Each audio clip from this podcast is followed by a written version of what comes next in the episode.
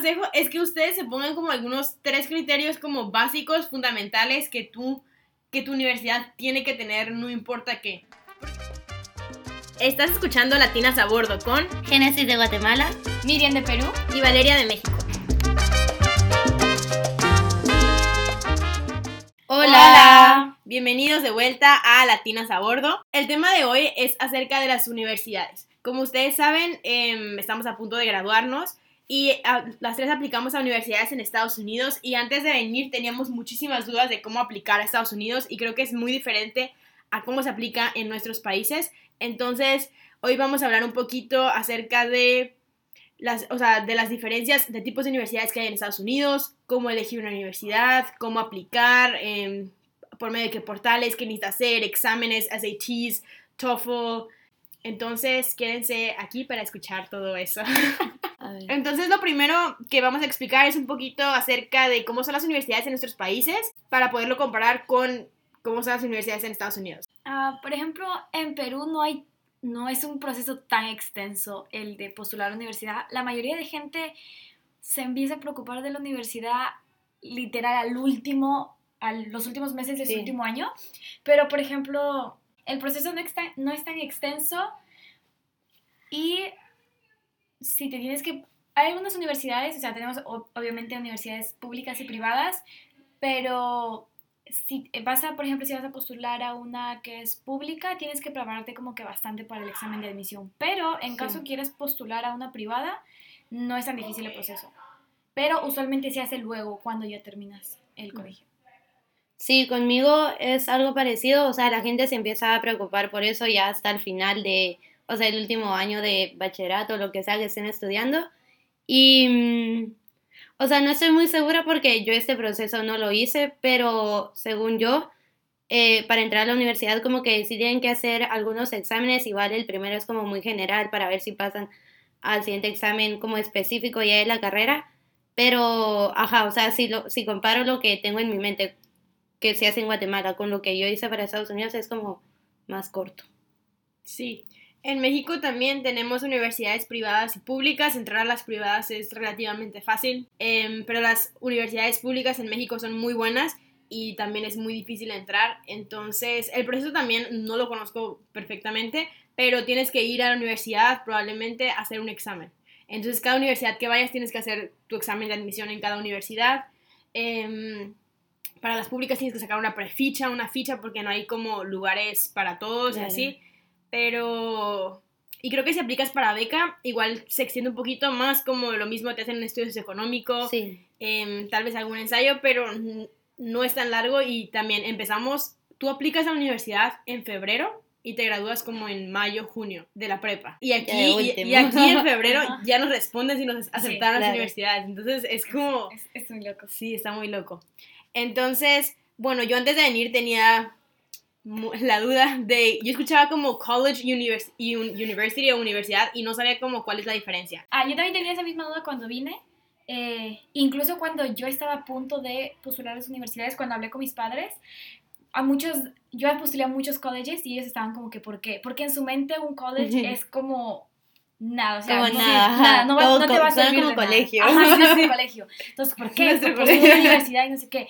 Pero luego aprendí que, o sea, hay una como una pequeña diferencia. Entonces, la, la, pequeña diferencia es que un college solo puedes estudiar tu, carrera o tu, licenciatura. O tu licenciatura. Pero en una universidad puedes hacer lo que sigue de tu licenciatura, como, la maestría, doctorado. doctorado y PhD y todas esas cosas. Entonces, las universidades, obviamente, por eso son mucho más grandes y tienen más estudiantes.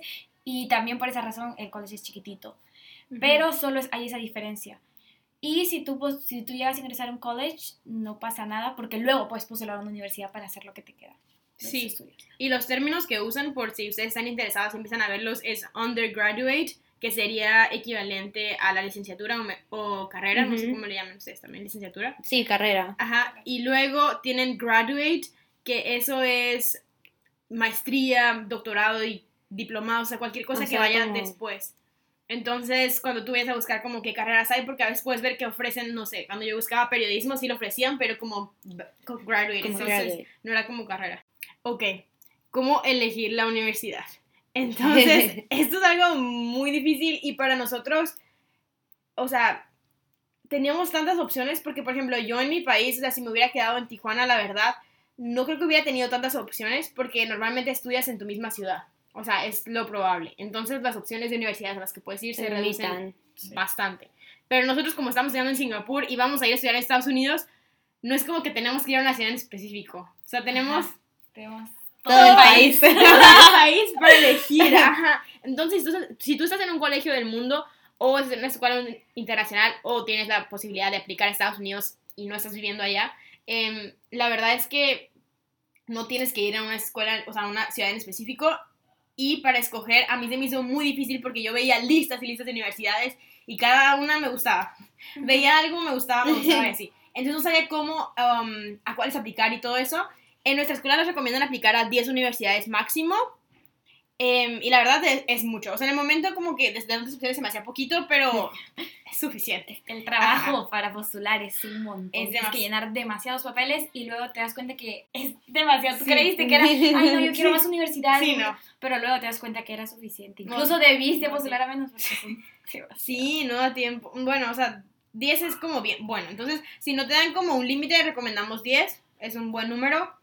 Y no sé, a ver, ustedes como, ¿qué hicieron para, o sea, qué buscaban en una universidad o cómo redujeron sus opciones a 20 por lo menos, o cómo quitaron muchas? Algo que encontré muy difícil de hacer era por el mismo hecho de que yo como que estaba acostumbrada y sabía cómo iba a ser en Perú, que iba a ser literal un proceso muy chiquito y que todo dependía literal solo de tus notas. Eh, cuando estaba por elegir las universidades en Estados Unidos, me di cuenta que toman tantos factores para elegir la universidad que eso me confundía demasiado, porque no solo eran notas, digamos, no solo eran ensayos, pero también tenías que elegir basado en qué lugar estaba, que si el lugar era muy frío, que muy caliente, o sea, en mi mente era como que eso no importa, o sea, lo que importa es la universidad, Ajá. pero luego mientras más vas investigando y más vas hablando con la gente, te das cuenta que en realidad sí es muy importante, porque vas a estar cuatro, cuatro años ahí, que puedes quedarte en una ciudad donde hace demasiado, demasiado frío y literal puede que no te guste la universidad solo por el hecho del clima. Entonces, por ejemplo, para mí eso fue un factor y el hecho de que hay demasiadas. Sí. Son demasiadas y investigar porque date, darte el tiempo de investigar cada una es demasiado, pero luego te das cuenta que tienes tantas que no, que no puedes, es solo no Sí, puedes. Ujú. No, sí, a, a mí creo que me pasó algo parecido. O sea, al inicio yo no me lo estaba tomando tan en serio porque, mm, o sea, porque yo como que desde antes siempre quería estudiar afuera de Guatemala. Entonces como que me hubieran dado la oportunidad de estudiar en Estados Unidos era como, pues ya está hecho, o sea, yo ya estoy completa. Entonces yo me recuerdo, o sea, por ejemplo, tú Valeria, tú buscabas mucho de tus universidades y así, y era como, ay, no, después y así. Pero, o sea, sí es importante investigar, no de todas como tú dijiste, pero sí como investigar qué te gusta a ti, qué estás como buscando en tu universidad, si la querés grande o chiquita, y así reducir tu lista y luego como ya con una lista pequeña investigar bien bien qué querés. Entonces, ajá, a mí yo creo que yo lo que me ayudó a reducir mi lista era em, primero las oportunidades de beca, porque necesitaba beca completa para estudiar ahí, pero también me basé un poco en el clima, porque yo quería como algo que tuviera nieve y así. Y, eh, eh, ajá, obviamente también la carrera y, y el tamaño, porque yo estaba buscando una universidad chiquita, como, no sé, como en el, el colegio en el que estamos está, no sé, siento que es relativamente grande comparado con otros colegios. Yo estaba buscando como algo más chiquito. Sí. Em, no, para mí, yo sí empecé a investigar mucho desde el principio, pero, o sea, no sabía qué investigar, la verdad. O sea, yo me la pasaba viendo webs, como páginas de las universidades y así. Y lo que pasa es que nosotros tenemos, o sea, hay un convenio, vamos a hablar un poquito más adelante, de nuestras universidades con una lista de, de universidades específicas. Entonces, em, es más probable que nos den beca. Entonces, a nosotros eso nos cortó mucho como las listas de Sí. universidades, porque sabíamos que esas seguro nos iban a dar becas. Pero igual yo, de rebelde, me puse a investigar de todo Estados Unidos. Entonces también perdí mucho tiempo porque terminé aplicando las del principio. Pero lo que yo busqué literalmente para reducir mi lista, porque aunque, eran, o sea, aunque era una lista ya fija, eran como 90, creo. Sí, no, son Como como, 100. como ajá, Sí, más de 100. sí. Son como más de 100 universidades. Entonces yo lo que hice literalmente fue decir, bueno, seguro quiero estudiar como periodismo o comunicación o algo así. Entonces en Estados Unidos no tienes un- una carrera específica a veces, o sea, tienes como una... Es que en México tienes una licenciatura y estudias Derecho, estudias Ajá, y psicología, solo te sí, y en eso. en eso. No hay cositas. Y acá hay algunas, hasta hay algunas universidades que tú puedes hacer tu propia carrera. Sí. Entonces como que tomas clases de algunas cosas y tú mezclas y haces tu, tu concentración o lo que sea. Entonces, ajá, si no tienen como exactamente lo que tú quieres, tú lo puedes hacer hasta cierto punto. Sí. Pero yo lo que quería hacer como era darme cuenta que las universidades que yo iba a aplicar tuvieran como un departamento de comunicación fuerte. Entonces, como la mayoría de los colegios en esta lista son Liberal Art College, que eso es que en tu primer año no declaras tu major. No Esa declaras y también tienes cursos que Ujú. no son de tu carrera que son obligatorios. Sí, sí, sí, como, como tomar- mate. como mate. Tienes, lo único- tienes como foundation courses. Sí, ajá. Em, entonces, cuando en- tu primer año de carrera, a pesar de que ya estás en la universidad, es como tipo prepa que tienes algunas materias que tienes que tomar. Y aunque tú ya sepas que quieres estudiar, este primer año vas a tener que explorar un poquito todo. Y al final de tu primer año, tienen diferentes fechas. Tú escoges ya qué vas a estudiar en tus otros tres años. Ajá. Ajá. Entonces creo Mm. que ese sería un punto muy importante si quieren empezar a elegir universidades, si quieren una liberal, un liberal art college o si quieren una universidad. Ajá, Sí. y yo creo que eso ayuda también si no estás muy seguro de qué quieres estudiar, o sea, el- la universidad o el college o lo que sea te da la oportunidad de que tú mires ahí, Opción. ajá, que te gusta, que no, y puedas ir como dijo Valeria, armando tu, tu clase. Sí, entonces la mayoría de, de estas escuelas tienen como el mismo set, las mismas como mm, carreras que puedes estudiar y periodismo no es una de ellas, eso casi está más en como las universidades. Entonces de esa forma pude eliminar muchas, pero yo sabía que si ni siquiera tienen esa materia no van a tener como nada, ajá, como oportunidades de, Sí, de pasantías, oportunidades de estudiar lejos, como que tenga que ver con lo que yo quería, entonces eliminé muchas de esas. Mi consejo es que ustedes se pongan como algunos tres criterios como básicos, fundamentales que tú, que tu universidad tiene que tener, no importa qué. Porque las universidades obviamente están hechas como sus páginas sus folletos y todo eso para que te convenzan. Entonces, y a veces, ajá, no, yo ni quería estudiar arte, yo estaba de que estoy a punto de, de aplicar a la universidad de arte porque estaba muy bonita, pero no tenía nada de las carreras, o sea, no tenía nada de carreras de, de las que, que quería estudiar, pero es que me convenció. Entonces, um, tengan como tres cosas que tú necesitas que la universidad tenga, o sea, de verdad. Entonces, puede, puede ser una carrera específico o pueden ser, sea un tamaño mediano, un tamaño grande. Eso siento que también debe acordar mucho las opciones, como ver cuántas personas en la universidad, porque no es lo mismo, hay universidades de 500 personas y hay Sí. unas de, ¿cuántos tiene Oklahoma? 30 mil. como 30, ajá. 30 mil. Entonces, el rango de tamaño, ese sí siento que ustedes pónganse a pensar, quieres estar en las universidades gigantes, donde estés viendo personas diferentes todos los días, quieres estar en estas universidades pequeñas, donde todos se conozcan. Entonces, el tamaño, ponerte como un rango, medio un clima, o si no te importa, pues no lo pongas, y una carrera si ya lo tienes fijo. Y con eso, cuando tú llevas a las páginas o cuando tú hablas con la gente de las universidades, si no tienen esas cosas que tú quieres, simplemente la descartas y no la dejas como, ay, maybe, Tal está vez porque... bonita". Bye, Bye. siguiente. Y aunque parezca que tus como características son muy como específicas, no te preocupes. Hay tantas universidades que vas a encontrar. en Seguro universidad. encontrás. Ajá. Entonces pon tus características como prioridades. Es como mi consejo. No sé si tengan algún otro consejo. Otro consejo, esto va un poquito relacionado, así, para escoger, va relacionado con las becas. Es el hecho de que algunas universidades te piden cierto, Ah, mm, sí. cierto, Sí, ciertas Sí, notas eso- eso que tú tienes que cumplir. Entonces, eso también es un factor que influye porque si quieres aplicar a una universidad, a una Ivy League, que te pide 44 de fijo, y tú sabes que no vas a sacar 44, Sí. en el IB me refiero, pues probablemente es una universidad Que no te van a aceptar. que no te van a aceptar. Es que, ajá, eso, eso me faltó. Básicamente las universidades están clasificadas como en rangos. Sí. y tú con tu promedio como que puedes ver qué universidades están dentro de tu rango. Entonces, como las mejores universidades obviamente piden un promedio más alto, luego siguen las que necesitan un promedio como no, promedio como medio alto, luego medio, medio bajo, bajo. Entonces, tú ajá, tampoco puedes ser soñador y así. Entonces, realmente viendo tu promedio tienes que ver como qué calificaciones pide ese colegio y aplicar a universidades que estén dentro, de tus- dentro de tus posibilidades, porque aunque nada te pare de Ajá. aplicar a esas, eh, es como 90, Es menos probable. 99 que no te van a aceptar. Ajá, Y algo bueno que se puede hacer,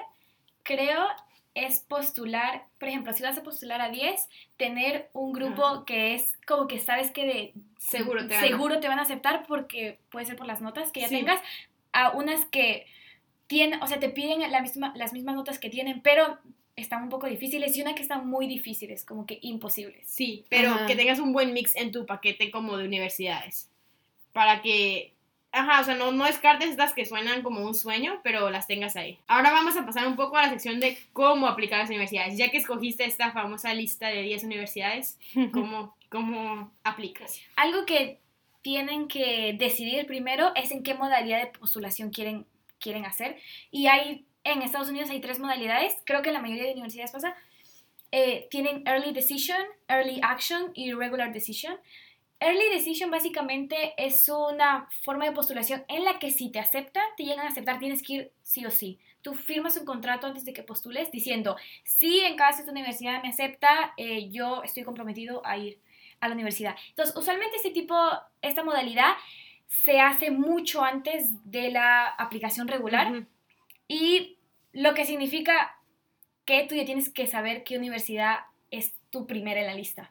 Entonces, esto es muy bueno, no solo porque si te aceptan literal ya estás como- ¿Dentro? ya estás Adentro. dentro, pero también si estamos hablando acerca de becas, hay mucha más posibilidad de que te, que te puedan dar un buen paquete de becas si postulas en Early Decision. La siguiente es Early Action, que postulas mucho antes de la fecha regular, pero que si te aceptan no necesitas ir necesariamente a la universidad. Esto es bueno porque tus resultados salen mucho antes. Y la última es Regular Decision, que básicamente es la modalidad normal. Nosotros estamos estudiando el año americano, no sé que ustedes no lo tenían, ¿verdad? Pero yo Ah, es, el mismo que, es el mismo que yo tengo en México, que es el ciclo escolar es de agosto a junio, por ejemplo. Entonces, eh, en tu último año tienes que hacer todas tus aplicaciones. Si quieres hacer early decision, empiezas a aplicar en octubre, ¿En no- octubre o en octubre, noviembre? noviembre. Ajá, octubre, noviembre es early decision y early action también tiene lugar en eso mismo, octubre, Puede- noviembre, diciembre. Ajá, y puede, algunas tienen Early Action 1 y Early Action 2. O early Entonces, decision, o no, early no early decision. decision. Ajá. no. Sí, y luego las fechas normales para aplicar también es diciembre, enero y febrero tal Y vez. En febrero. febrero, algunas. ajá. Pero yo apliqué varias en diciembre ya Sí, yo y enero casi todas. Ajá. Y usualmente para Early Decision tus resultados ya salen para enero. Sí. Para enero, máximo febrero, si Ajá. postulaste en Early Decision 2. Básicamente, los días en los que el tiempo en el que te van a dar tus resultados es muy parecido en la modalidad de Early Decision y Early Action. Y para Regular Decision, usualmente te están dando tus resultados Como marzo, marzo, abril. Marzo, abril, ajá. O sea, es un poquito como que tarde. Más tarde. Sí. Y otra cosa, como otra ventaja de eso, aparte de lo que recibiste tus resultados antes y ya sabes como igual y qué decisión tomar desde antes, es que, o sea, las universidades son como, tienen distintos niveles de competitividad.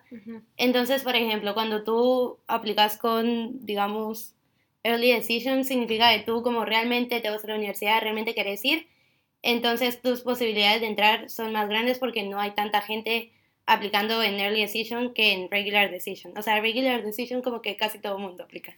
Sí.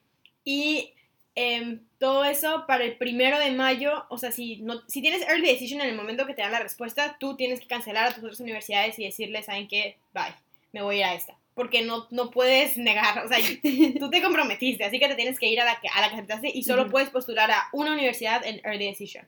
Pero si aplicas en cualquiera de las otras modalidades, ellos te van a dar la respuesta y tú tienes hasta el primero de mayo para dar una decisión, que ya se está acercando. Para Ajá, pero para el primero de mayo tú tienes que, antes de eso tienes que escribir a la universidad y, y decidir como que te vas con esa y pagar un depósito como de 500 dólares o algo así, Ujú. que es que te vas a ir a esa universidad.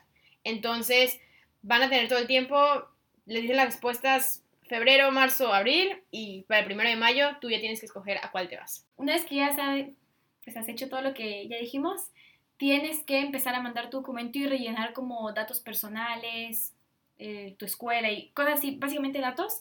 Eh, muchas universidades tienen portales por los cuales tú vas a subir todos tus documentos y toda tu información o, bueno, hay distintos tipos de portales o otras universidades tienen su propio portal. Eh, el más conocido creo es Common App, que a través de ese portal tú postulas a varias universidades. Es un poco como primero rellenas tus datos personales. Sí, sí. Y luego, dependiendo de qué universidad, pues vas subiendo distintas cosas. Sí, esto es muy práctico porque todas las universidades tienen que saber tus datos, tus datos personales básicos como tu nombre, dirección, tus papás que trabajaron, que estudiaron y así. Entonces, antes creo que todo era a mano y tenías que llenar esos datos 10 veces para mandarlo a cada universidad que aplicabas. Entonces, ahora tú solamente, si todas las universidades aceptan el Common App, llenas todos esos datos personales que son muchísimos, que incluye también tus actividades, tus, extracurricular, tus actividades extracurriculares, o sea, toda tu información como que te piden normalmente para aplicar en una universidad. Lo bueno de eso es que solo lo llenas una vez y se manda lo mismo a todas las universidades. Ajá. Y la otra, otra conocida es Coalition. eh, bueno, no sabemos de más, igual y hay más. Y la otra es a través del propio portal de la universidad que tú creo que sabes un poquito más. Sí, sí entonces a mí me tocó, apliqué a una universidad que se llama Methodist University y esa tiene su propio portal, entonces es como un link ahí mismo y tú tienes que rellenar tus datos personales y todo solamente en este portal aparte. Entonces depende como qué universidad te toque, pero la mayoría van a aceptar como NAP y así te ahorras un poquito de tiempo. Obviamente, sabiendo ya qué portales vas a subir todos tus documentos, hay cosas que se tienen que hacer también mucho, mucho antes, que son los exámenes estandarizados. Y hay un examen extra, que los estudiantes internacionales tienen que hacer, que es el de inglés. Eh, los que tienen que hacer todos los estudiantes es el SAT o el ACT, que básicamente miden tu nivel en, en matemáticas y en comprensión lectora. Y, a veces puede ciencia también. En, el, en el SAT, en el ACT te piden ciencia, pero las, las, dos universidades, o sea, solo tienes que hacer uno de los dos, no los dos. Las preguntas son un poco diferentes, entonces tú tienes que escoger desde el principio por a cuál te vas a preparar y empezar a especializarte como en ese examen y entender cómo funciona el examen y así. Ajá, eso sí tiene que hacer mucho tiempo antes porque hay muchas personas que lo toman muchas veces hasta tener el, el puntaje alto que quieren el que le pide la universidad, otros lo hacen solo una vez y, pues, pasa. Y, pasa.